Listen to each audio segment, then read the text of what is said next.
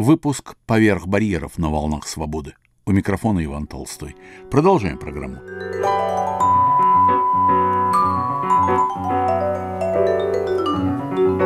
Вернувшись из недавней поездки по Америке, я привез запись разговора с эссеистом-переводчиком, сейчас еще и школьным учителем Алексеем Дмитриевым. Он родом из Петербурга. Меня заинтересовало то, что Алексей отправился этим летом из Вашингтона в Польшу вместе с двумя своими дочерьми. Все трое стали на время волонтерами. Их базой оказался Пшемысль, известный в русской историографии как Перемышль, старинный город с долгой драматической историей.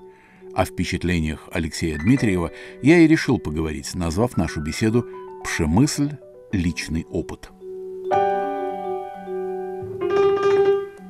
Мы э, довольно долго, в течение пары месяцев, э, думали, как э, сделать себя полезными, потому что вот эта жизнь, когда ты начинаешь смотреть новости с утра, заканчиваешь день просмотром новостей, э, чувствуешь себя беспомощным, ничего не можешь сделать. Мы как-то мы решили, что, наверное, какая-то гуманитарная помощь, какое-то волонтерство, оно даст нам выход из этого замкнутого круга. И э, мы довольно быстро вышли на э, организацию Grassroot благотворительная такая организация, которая называется Russians for Ukraine. Состоит она из русских по происхождению, большей частью проживающих за пределами России. Простите, а мы это кто? Мы – это я, это моя дочка Дора, которой 28 лет, и моя дочка Изабелла, которой 15. И что вы намеревались делать? Вы хотели перемещаться в пространстве, вы хотели заниматься э, донейшнсами, как это говорится, то есть денежными какими-то вкладами, собирать одежду, организовывать какие-то митинги, Дора, печатать листовки. Дора начала раньше всех э, нас, она стала давать по Зуму уроки английского языка для украинских, украинских беженцев, которые к этому времени уже находились за пределами своей страны в разных частях Европы. Дора также Э, была первой, кто устроила э, фандрейзинг и начала собирать деньги для беженцев. Потом наступило лето, и стало понятно, что как бы теперь есть у всех у нас время отпусков поехать и поработать непосредственно с беженцами на территории Польши. Куда же вы отправились? Мы поехали в город Пшемесль. Это небольшой городок на юго-востоке Польши, э, где-то в 14 э, километрах от украинско-польской границы. Туда прибывают поезда, три или четыре поезда в день из Украины, киевский, львовский, по-моему, два одесских или, наоборот, два киевских. И из них э, выходит большое количество беженцев, которым надо помочь дальше, неважно не с чем. То есть, как бы вот наша помощь, она... Когда начинался день, а день наш начинался в 5 утра, а, потому что в 5.03, по-моему, приходил первый киевский поезд, но он обычно немножко задерживался на таможне. Мы никогда не знали, что будет. Чаще всего, чаще всего это были просьбы э, помочь пересесть на другой поезд. Довольно часто это были вообще просьбы, а куда двигаться дальше, потому что многие из беженцев, они бежали, еще не зная, куда они попадут раньше. И мы либо связывали их с какими-то гуманитарными организациями, которые в тот, на тот момент были представлены. А в Польше сейчас их уже меньше, к сожалению. Либо, ну, как-то пытались их понять, э, куда они хотят двигаться, и очень часто их маршрут определялся какими-то сестра моей соседки сказала, что в Гамбурге можно устроиться на работу. Простите, а какие, собственно, права были у вас и у ваших дочерей? Э, к кому вы были, что называется, прикреплены? Почему вы знали, что нужно отвечать на все эти вопросы? Да, э, хороший вопрос. Э, мы были прикреплены и работали под зонтиком организации Russia, Russians for Ukraine. Мы базировались в маленьком городке, деревне практически, Медыка, которая тоже э, была приграничным пешеходным пунктам. Оттуда мы ездили на вокзал в Пшемышле, где мы и помогали беженцам. А нас вели в курс дела бывалые волонтеры. Многие из них уже были там не первый месяц. Ну и всегда у нас была связь э, через Телеграм друг с другом, через телефон. То есть, если возникала какая-то проблема, всегда можно было найти кого-то, кто поможет с ней. Ваши руководители доверяли вам? Они полагались на вашу опытность, э, здравость человеческую, какую-то этичность, да? Да, э, я бы не сказал, что у нас были такие прямые руководители. Это все-таки волонтерская организация и администрация, если ее можно так назвать, она в основном занималась конкретными вопросами размещения беженцев, размещением волонтеров, кормежкой беженцев, получением каких-то грантов, Э, транспортом для беженцев. А мы, в общем-то, были предоставлены э, самим, самим себе. В этом-то и заключалась, на мой взгляд, привлекательность этой работы. То есть ты работал столько, сколько хотел. Мог работать 5 часов э, в день, а мог работать 20 часов в день. Иногда у нас так и получалось. И, ну, как-то просто ни разу не было случая, когда мы бы не могли помочь. У нас была памятка перед началом работы нам раздали такую, такой меморандум, где в первом, где в первом пункте было написано, что, например, там, где беженцы, не должно быть никаких воздушных шариков. Потому что, когда они лопаются, у людей возникает ассоциация, что это напоминает им о взрывах и о войне. По этой же причине вторым пунктом стояло там, например, мы не могли прийти в камуфляжной форме, в хаке или в какой-то военной форме. Одним из пунктов, по-моему, третьим было, что мы не могли отвечать ни на один вопрос «нет». То есть, если нас что-то спрашивать «нет», это не считалось приемлемым ответом. Я постараюсь узнать, я выясню, э, дайте мне ваш контакт, где вас можно найти и так далее, и так далее. Очень а... интересно то, что вы говорите. Вы предварили мой вопрос. Я хотел спросить, есть ли какой-то кодекс, который, может быть, э, соответствует, рифмуется с тем, что у врачей называется «не навреди». Угу. То есть вот оказывается, значит, все эти вещи да. продуманы, э, психологичные а, и внушены вам. Да, продолжу тогда, раз показалось вам это интересным. Мы не вступали в расспросы, мы не расспрашивали их. Это тоже было одним из правил. То есть, если они хотели, считали нужным нам что-то рассказать, да, мы включались. Как-то нам предлагалось не давать никаких своих личных контактов. Были случаи, как их использование не по назначению, а чаще всего опасность исходила от ну, таких эмоциональных вампиров, которые прилипали и просто, ну, как бы вот затрудняли наше даже физическое передвижение по вокзалу.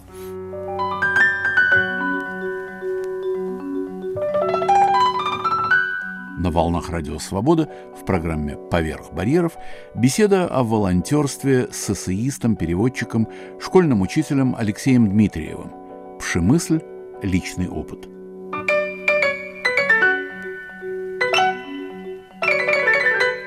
Могу я вас попросить рассказать о нескольких каких-то запомнившихся случаях, о ярких встречах, о каких-то репликах, о интересной человеческой реакции, о чем-то горе?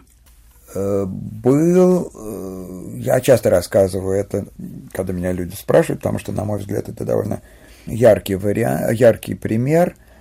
Это буквально была последняя семья, которой мы помогли перед отъездом из Пшемышля. Это была семья, в которой из трех детей было двое аутистов, мальчик и девочка. Мальчик и его сестра-аутистка остались на платформе с багажом, а папа, мама и мальчик-аутист пришли покупать билет на Вену.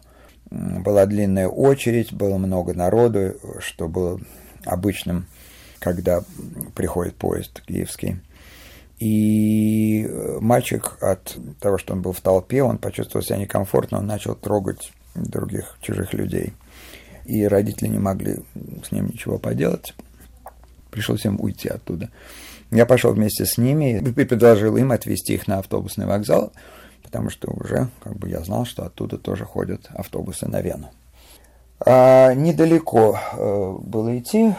Папа немолодой, грузный, похоже, с, как, с какой-то проблемой с ногами, потому что он все время отставал, шел медленно.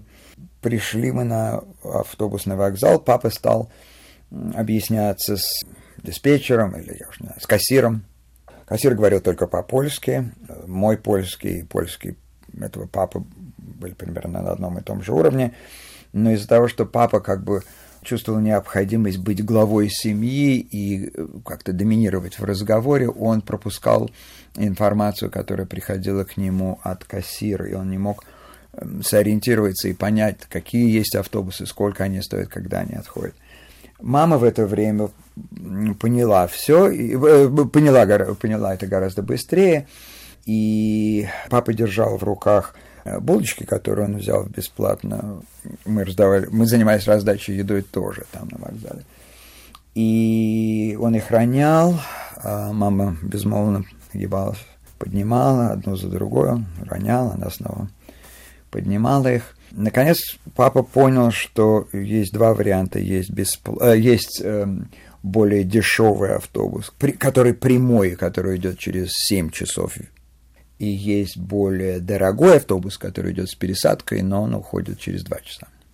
И по понятным причинам папа стал ориентироваться на более дешевый автобус, а мама мягко ему стала говорить, что с двумя детьми-аутистами 7 или 8 часов на вокзале провести это не лучший вариант, и имеет смысл уехать пораньше.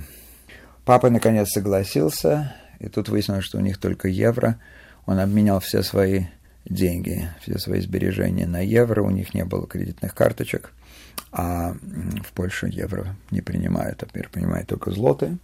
7 часов утра было время, и обменник был еще закрыт. А, это была неудача, но, по крайней мере, они знали, что через час они вернутся, они знали, на какой автобус они сядут, а пока, суть до дела, мы пошли на перрон, где Ревмя ревела девочка-аутистка, потому что она решила, она не понимала, куда девались родители. А маленький братик ее успокаивал. Мама как-то при приголубила ее, стала ее обнимать. Папа стал совать ей бессмысленные эти пончики, думая, что это то, что ей надо. Вот такая история. Чему в человеческом плане научила вас э, волонтерская работа в Польше? Это тот опыт, который я думаю, что я буду еще осмыслять не один год, и, а может быть, даже как бы до конца своих дней. Самым невероятным была, если можно так выразиться, дельта между объективной ценностью того, что мы делали в, в общей, в, в, в нормальной жизни, и тем значением, которое это имело для людей, э, для, для беженцев в тот момент. То есть буквально, например, люди выходили из поезда, выходила, вышла из поезда женщина, у нее собака в пути перегрызла поводок. Двое детей, чемоданы, и эта собака, большая собака, лайка. И вот они потери, они не знают, что делать. То есть им надо как-то двигаться дальше, но у них есть эта собака, которую трудно часто, которую невозможно нести на руках. И э, полная растерянность. То есть вот они стоят, и поскольку такие случаи уже бывали, то у нас были запасены поводки. Я им сказал, секундочку, подождите, через пять минут я вернусь. И когда я вернулся с поводком, то вот, ну, казалось бы, ну, поводок. Ну, что это такое? Но для них в тот момент это означало, что они успевают на следующий поезд, что они уезжают, что как бы в их и так э, стрессовом состоянии это была та спасительная соломинка, которая стоила очень дорого. Как реагировала ваша дочь на все увиденное? Э, значит, э, у меня из двух дочек младшая, 15-летняя, не говорит по-русски, поэтому первые три дня, когда она помогала нам, у нее русский, украинский и польский смешались в какой-то один метаязык, она научилась его понимать достаточно хорошо, она приводила ко мне беженцев и описывала их ситуацию, но помочь уже сказать им ничего не могла. На третий день она перешла работать в английскую организацию Halsa Aid Сикхи, сняли у одного ресторана кухню, и готовили там еду, которую они раздавали беженцам. И вот она на этой кухне работала, там было много там была такая интернациональная команда, все говорили по-английски, там она чувствовала себя на, своем, на своем месте. Поэтому ее, и может быть это не так уж и плохо в 15-летнем возрасте, обошли истории бабушек, которых выносили из горящих домов э, в Мариуполе, обошли э, истории женщин, которых 20 лет назад перенесли, была женщина, она перенесла инсульт 20 лет назад и полностью от него оправилась, но когда началась, э, бом... когда начали бомбить, паралич вернулся. И ее не могли носить с шестого этажа, ее сын и ее невестка не могли носить. Шесть, она говорит, шесть-семь раз на дню были тревоги. Ну, вот. И она сидела там, как бы вот она сидела у себя в квартире, вокруг были, обстрелы и бомбеж. То есть вот какие-то такие истории э, обошли ее стороной. А, она могла о них узнать от нас, но это было в нашем пересказе уже, соответственно, совсем не то. Э, нас э, первые три дня мы каждую ночь мы плакали по, по непонятной, то есть мы как бы не могли себе объяснить почему. А, а потом, видимо, наступает какое-то привыкание – плато, и когда мы закончили работать, то начался отходняк. Когда мы приехали в Краков, мы не могли понять, почему все люди живут нормальной жизнью, едят в ресторанах, гуляют, веселятся. Неужели они не знают, что происходит в Пшемышле? Какие люди приезжают туда, через что они прошли? И вот этот период Дора не могла понять, как она может вернуться в Америку и продолжать заниматься внутренним дизайном, оформлять дома состоятельных людей, когда вот э, то, после того, что она только что э, видела. Мы поехали с ней в Освенцим, и, в общем, можно сказать, что как бы мы поехали отвлечься. Да.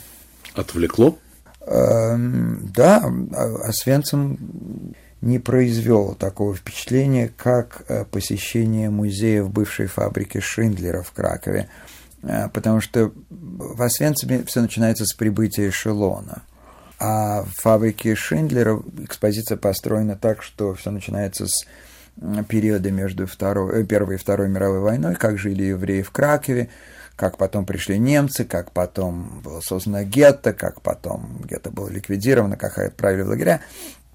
И я был во многих местах, в Ядвашеме и во многих местах, посвященных Холокосту, но э, вот именно этот, э, это место произвело на меня сильное впечатление, и я уверен на сто процентов, что это из-за подсознательных параллелей, которые я проводил с тем, что я видел в музее, про то, что, что сделали с э, краковскими евреями, и с тем, что я видел у беженцев, когда бежали из Украины, да.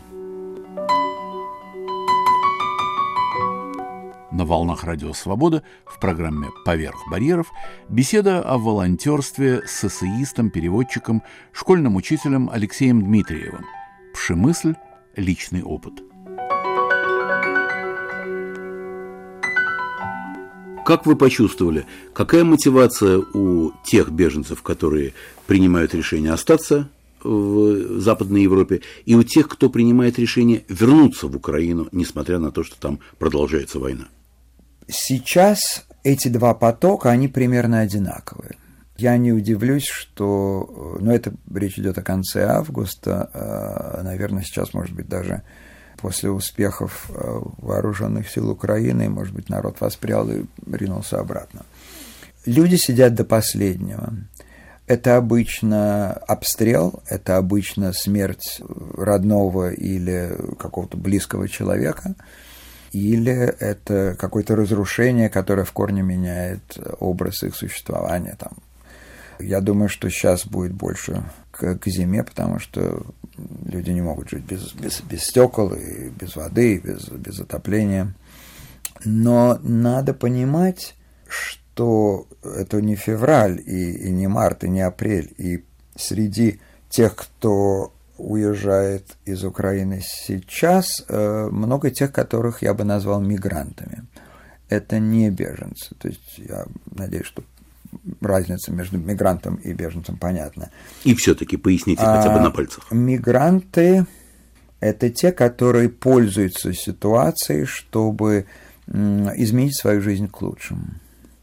В частности, сейчас это уже не работает, но распахнутые объятия нескольких европейских стран давали людям основания думать, что зачем им сидеть у себя, когда они могут бесплатно жить, их будут бесплатно кормить, а в том числе и бывали такие случаи, свое жилье, скажем, во Львове или в Черновцах они сдадут тем, кто бежал из Донецка и с Востока. Многие, и к ним относятся э, прикарпатские или закарпатские, не знаю, как правильно, цыгане, они, в общем, поставили этот езду туда-сюда довольно на, на широкую ногу, потому что денежное пособие, для получения денежного пособия надо было явиться лично, они приезжали в европейскую страну, получали его, и дальше они возвращались к себе. Эти деньги тратили, или они что-то покупали и привозили. В общем, эко- они экономически улучшали свое состояние. В том числе очень хорошо вот разница между мигрантами и беженцами, она была э, видна в их подходе к э, получению гуманитарной помощи. Те люди, которых серьезно тряхнули, которые бежали – в ППХ, эм, они с опаской принимали то, что им давали. Они говорили, а это не, а ничего, а можно взять, да? То есть э, для них, э, я не знаю, бутерброд или смена белья, после того, что они перенесли, это было так значительно, что они переспрашивали, действительно ли можно им это взять. В то время как мигранты, они э, сами говорили, мы знаем, что нам причитается, мы знаем, что нам положено. Как бы, давай вот подавать сюда, подай, подай, вынь да положь. А теперь мотивация тех, кто хочет вернуться. Очень часто это люди, которым нужно сделать документы, которые выехали, э, скажем, по внутреннему паспорту можно было выехать по внутреннему евро... украинскому паспорту, а, но теперь требуется биометрический паспорт. Люди едут обратно получить паспорт. Это неустроенность. Они не устроились э, в Европе, они не устроились на новом месте, им было неуютно. Может быть, э, у них э, истек срок без виза, который, по-моему, составляет 90 дней и если они не получили при этом вид на жительство в, в Европе, то они должны вернуться. А многие, многие просто говорили, мы очень соскучились по дому, мы соскучились, мы соскучились. Многие боялись за сохранность своего имущества, из-за мародерства, из-за... И, неважно, с какой стороны, украинцы или русские, но как бы вот у них было такое беспокойство. Алексей, бывает так, что у человека, который хочет помочь кому-то в беде, есть своя мотивация. Может быть, она даже не на поверхности, а она немножко под корягой, скрыта. У вас была хоть какая-нибудь мотивация помогать украинцам в беде? Отличный вопрос. Эм, начну с того, что уже там я понял, что будь на их месте хуту или тутси или сирийцы, я бы, наверное, не поехал. А для меня огромное значение имела культурная общность, там имело то, что я могу их понять, что они говорили, а, я уже мог представить себе, что какой будет Б и В. И в этом в чем-то как бы я даже начал потом думать, что будь на их месте русские, если, не дай бог, как-то все это перевернется немыслимым образом наоборот – Э, у меня было возникло такое же желание помогать.